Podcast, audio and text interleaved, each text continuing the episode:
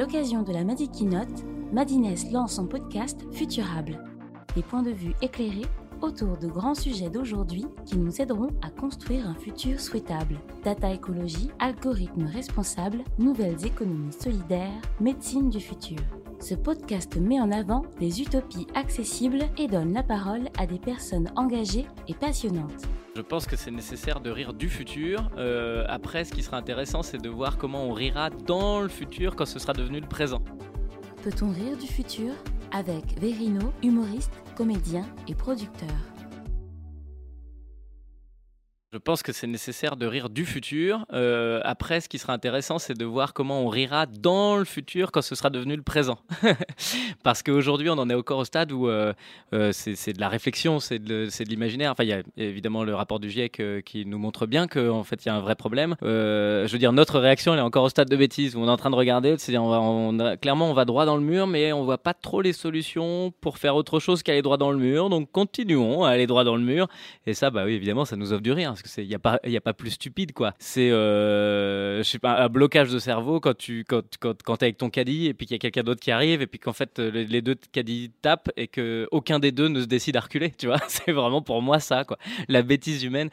Quand je dis bêtise, c'est vraiment pas condescendant, c'est vraiment juste notre simplicité, le, voilà ce qu'on est capable de faire. Bon, on est capable d'être au courant, on est capable de dire qu'il faudrait que ça bouge mais individuellement et donc euh, le, le, collectif de tous les individuels fait que bah ça donne rien du tout quoi. Euh, en tant qu'humoriste, euh, c'est génial parce que c'est les, plus gros ressorts comiques. C'est les trucs les plus simples où euh, c'est de l'absurdité totale. Si je te dis que tu meurs demain, toi, aujourd'hui, tu vas vivre différemment. L'humanité, tu lui dis tu meurs demain, elle fait ouais, ouais, et, donc? Bah voilà, c'est en fait, il y, a cette espèce d'absence de logique qui, qui, selon moi, est passionnante et puis qui déclenche évidemment non seulement du rire, mais en plus, je dirais même le rire euh, qu'on commence à de plus en plus aborder en France euh, depuis quelques années. C'est du rire un peu plus social aussi, un peu plus engagé. On n'en est plus simplement. Euh, alors, je vais citer le, sketch du lâcher de salope parce que je trouve que c'est l'exemple le mieux. C'est-à-dire, c'est le lâcher de salope, ça, ça dénonçait rien du tout à part des gros rires gras. et c'était très bien parce que c'était ce que le public aimait à cette époque-là. Là, aujourd'hui, on est évidemment plus sensible quand on voit le travail de, Blanche Gardin, d'Haroun, de Fari. Euh, euh, d'océan. Euh, enfin, il y a plein, plein de personnes qui s'approprient des sujets et qui vont mettre le doigt sur des, des vraies problématiques.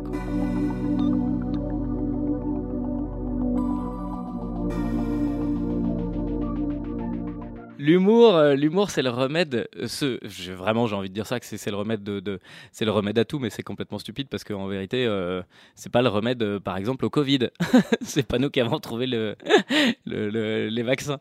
mais non, oui, c'est, le, c'est, je dirais que c'est le remède pour les trucs qui n'ont pas de remède en fait. C'est-à-dire que quand tu dois trouver une solution et que t'en trouves pas et que et que ça bloque, il y a, y, a, y a deux solutions. Soit tu deviens barge, soit tu prends du recul et tu arrives à en rire. Et pour le coup, moi je crois que je fais les deux. Je crois que je deviens barge et je rigole en même temps. Et du coup, c'est vachement bien.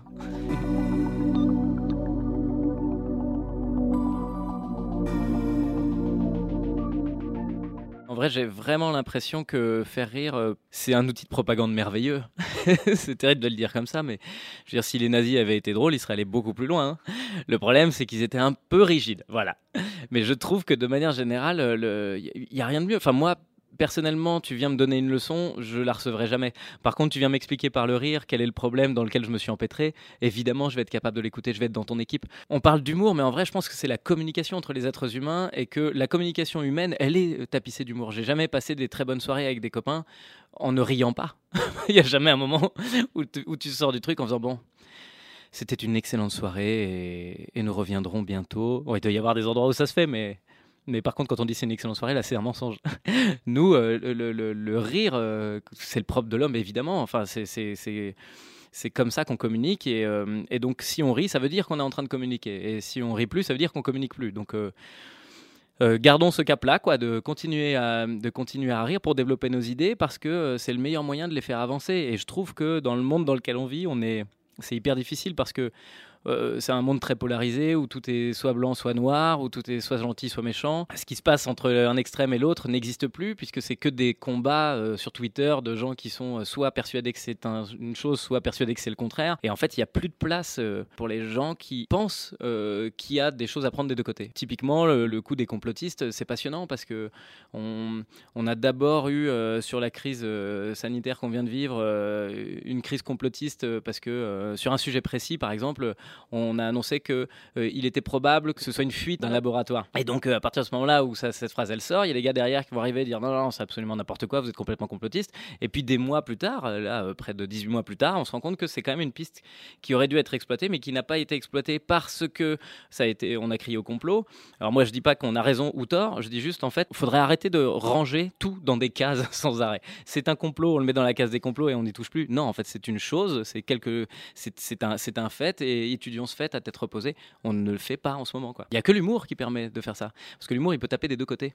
Quand tu as, la foi, quand tu es persuadé que c'est une fuite de labo, tu vas soutenir ça. Euh, euh, quoi qu'il en coûte. Quand tu es persuadé que ça c'est un discours complotiste, tu vas soutenir le fait que c'est un discours, complotiste. Moi, je suis humoriste, je suis entre les deux et je trouve que les deux sont teubés. et c'est du coup ce qui fait que je peux le traiter facilement.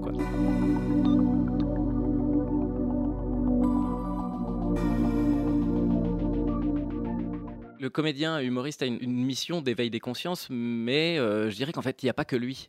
Euh, en vérité, euh, le citoyen a une, mission d'éveil des consciences, mais encore faut-il en avoir une. C'est-à-dire que s'il y a des sujets qui t'importent, c'est à toi de faire en sorte qu'ils progressent, c'est à toi de faire en sorte que ton, que ton message soit entendu, et c'est à toi de faire en sorte de convertir les gens. Quoi on est, on est euh, je vais dire presque dans des micro-religions sur chaque, chaque sujet. Parce que maintenant, euh, encore une fois, c'est la faute des réseaux, selon moi, mais euh, on n'est plus sur la question de savoir si les choses sont vraies ou pas, mais c'est de savoir comment les gens vont l'accepter ou non. Et donc, finalement, on n'est plus en recherche de vérité, on est en recherche de, de positionnement, de, prise de position, de, de d'endoctrinement. Et, euh, et bah, pour lutter contre ça euh, rien de tel que, que, que le message humoristique puisque c'est le, c'est le meilleur moyen effectivement de faire passer le message.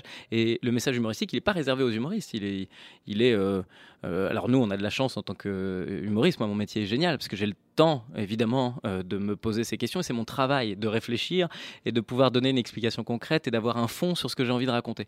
Donc j'ai ce luxe-là euh, par rapport aux gens qui bossent 35 heures dans des boîtes où ils coupent des, ils font les 3-8 à arracher des pattes de poulet. Enfin, tu vois, évidemment, ils n'ont pas le luxe que j'ai moi d'avoir le temps de se poser, de réfléchir.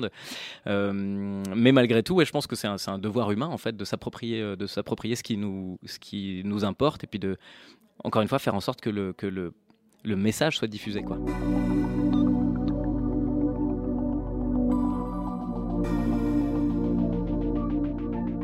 rechercher des thèmes, euh, c'est toujours délicat parce que euh, parce qu'il y a des thèmes qui sont très touchy, il y a des thèmes qui vont blesser des gens. Ça, c'est une vraie question. Hein. C'est comment, comment, aborder, euh, comment aborder la question trans euh, en ne blessant pas le ou la transgenre qui a, passé sa vie à lutter, à expliquer pédagogiquement quel était son problème, puis trouver une solution, puis euh, passer sa vie à devoir survivre au milieu des rires de gens qui ne comprennent pas la démarche. Il y a tout un, tout un travail à faire et encore plus pour moi, je vais dire, pour le coup, je vais parler vraiment égoïstement, mais en tant qu'homme blanc, hétéro, euh, de presque 40 ans, j'ai quand même la place de ouf. Hein. je suis en train de discuter face à une femme, donc je suis en train de lui expliquer dans les yeux que ma place est plus confortable que la sienne, je pense qu'elle le sait.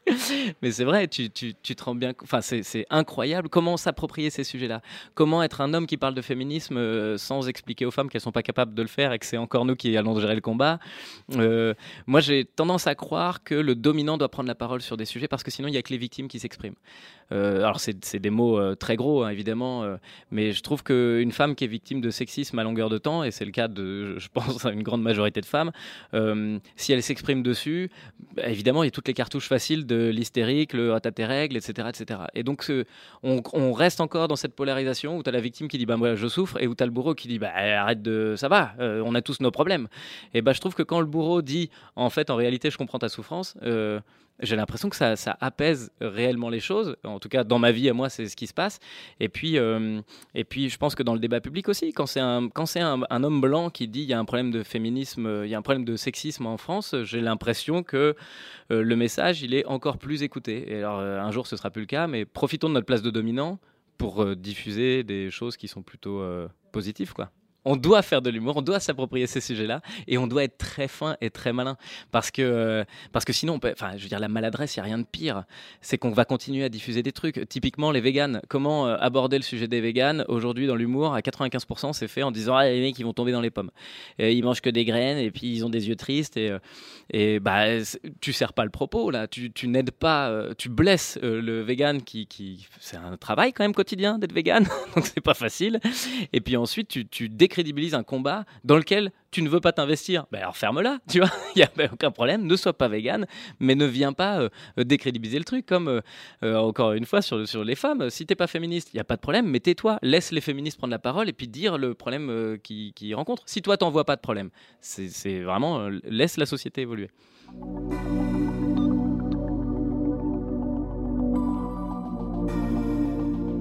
On veut plus s'adapter aujourd'hui. Nous, on, a vécu, je pense qu'on est à peu près de la même génération, euh, on a regardé la télé quand on était petit, euh, tout se passait très bien, et puis euh, ça a avancé, et puis tout continue à se passer très bien. Et c'est pour ça, en fait, le problème du climat qui n'est pas réglé, c'est parce qu'en fait, on veut pas que ça change. Tout va bien. Moi, j'ai une voiture, j'ai une maison, j'ai mes enfants. je suis désolé, mais moi, le coca, j'adore. moi, je prends mon petit café le matin. Bah, moi, j'aime bien manger de la viande. Voilà, personne n'a envie de changer. C'est par essence notre mission sur cette planète, c'est de changer. On est dans l'adaptation en permanence. Et euh, en tant qu'humoriste, on l'est euh, d'autant plus que le monde évolue et que si notre discours n'évolue pas en même temps que le monde, bah, moi j'en serais encore à faire des blagues de 1990. Donc euh, c'était chouette les blagues de 1990, mais aujourd'hui elles résonnent pas du tout. Et donc donc ouais, c'est un métier qui nécessite d'être en adaptation permanente et c'est même très positif parce qu'en vrai la créativité vient de là. je pense que quand tu euh, euh, si tu fais le même boulot tous les jours dans le même bureau à remplir les mêmes papiers et que, et que tu n'éprouves pas de joie à le faire, euh, évidemment, tu n'évolues pas, évidemment, tu progresses pas. quoi. Et pour progresser, il bah, faut faire quoi? Faut sortir de sa zone de confort, faut se retrouver euh, parfois coincé. Quoi. Moi, c'est mon grand jeu, me mettre euh, dans des situations où je suis dans la merde. Enfin, j'ai décidé de faire une, vidéo par semaine et ça fait 200 vidéos que je fais maintenant. Au bout de la troisième, je me disais, mais je suis débile, je vais jamais y arriver. Et bah, au final, à chaque fois, c'est la bonne surprise. Hein oh, bah, je l'ai fait, ça, ça, marche. Écoute, on sait pas, tu fais, puis tu verras. quoi. Et effectivement, sortir de sa zone de confort, c'est notre lot quotidien. Là, il s'avère que on est sorti loin de notre zone de confort avec ces histoires, puisqu'on a plus d'un coup eu l'opportunité de s'exprimer sur le plateau. Moi, je suis vraiment un humoriste de scène, j'adore ça. Je déteste les gens qui disent moi je, mais en attendant là, faut le reconnaître, c'est ma force, c'est mon envie, c'est mon désir, c'est mon plaisir, monter sur le plateau euh, et, réussir à diffuser quelque chose qui fait qu'en face, euh, les gens pendant euh, un moment plus ou moins long, mais en tout cas, ils, déconnectent quoi. C'est-à-dire que le gars sur scène est tellement concentré que tu es obligé d'être avec lui et pendant ce temps-là, tu penses pas à tes problèmes de facture, tu penses pas, tu es complètement dans l'instant présent. Et moi, c'est ce que j'aime, mettre les gens dans l'instant présent pendant euh, l'heure de mon spectacle. Et bah, effectivement, quand tout a fermé, euh, j'avais plus les moyens de faire ça, quoi. Alors. Euh, j'ai réussi à trouver des palliatifs parce qu'il y a plusieurs frustrations. Il y a la frustration du jeu, moi, qui était, qui était énorme. Il y a la frustration de l'écriture aussi, parce que quand tu prends l'habitude d'écrire tout le temps, tout le temps, tout le temps, que tu t'entraînes ton cerveau, et au bout de deux mois, bah, je me suis rendu compte qu'en fait, mon cerveau n'était plus musclé à l'écriture. quoi. J'avais complètement perdu l'habitude, complètement même perdu l'envie. Euh, euh, et, quand j'ai eu ce petit sursaut d'envie, de, bah, j'ai remonté des trucs et j'ai joué tout seul dans mon salon parce que je me suis dit, bon, ça va.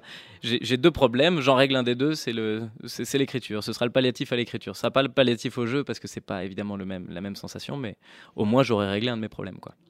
Donc l'adaptation, bah, elle est permanente. Et, euh, et j'espère qu'elle le, sera encore. Quoi. Et d'ailleurs, euh, c'est un truc que je dis à mes enfants parce que je suis un grand pessimiste sur l'avenir de l'humanité. Malgré tout, je suis tellement heureux de vivre dans le monde dans lequel on vit. Est-ce qu'il y a, est-ce qu'il y a un moment plus crucial dans l'humanité que ce qu'on va vivre là? Euh, Est-ce que c'est pas merveilleux d'en faire partie, de voir toutes ces choses-là? C'est angoissant, hein, mais en vrai, tu es dans la période la plus riche de l'histoire. C'est génial. Kiffons. Retrouvez dès à présent tous les épisodes de Futurable sur nos plateformes de diffusion.